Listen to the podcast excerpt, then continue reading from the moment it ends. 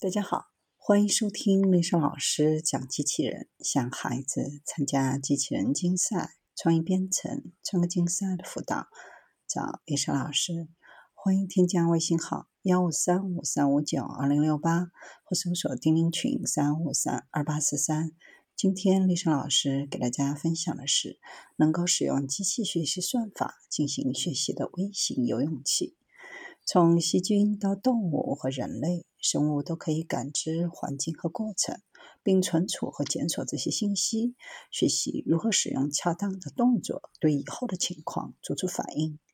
物理学家开发出一种方法，使微小的游泳者拥有使用机器学习算法进行学习的能力，能够在实际环境当中进行定向运动。莱比锡大学的分子纳米光子学小组开发出比头发直径还要小三分之一的特殊粒子，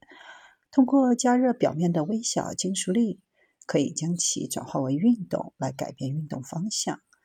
这些小型机器无法像生活中的机器一样接收和学习信息，通过在外部控制微游泳器，使它们通过所谓的强化学习，在虚拟环境当中进行导航。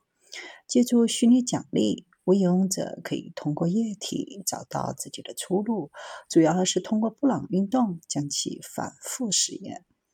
将人工智能和此类微扫描仪的主动系统连接起来，是向新型智能显微镜材料迈进的第一步。而这种新型显微镜材料既可以自主执行任务，又可以适应新环境。研究人员希望人工微游泳和机器学习算法的结合，为生物系统中集体行为的出现提供新的解释。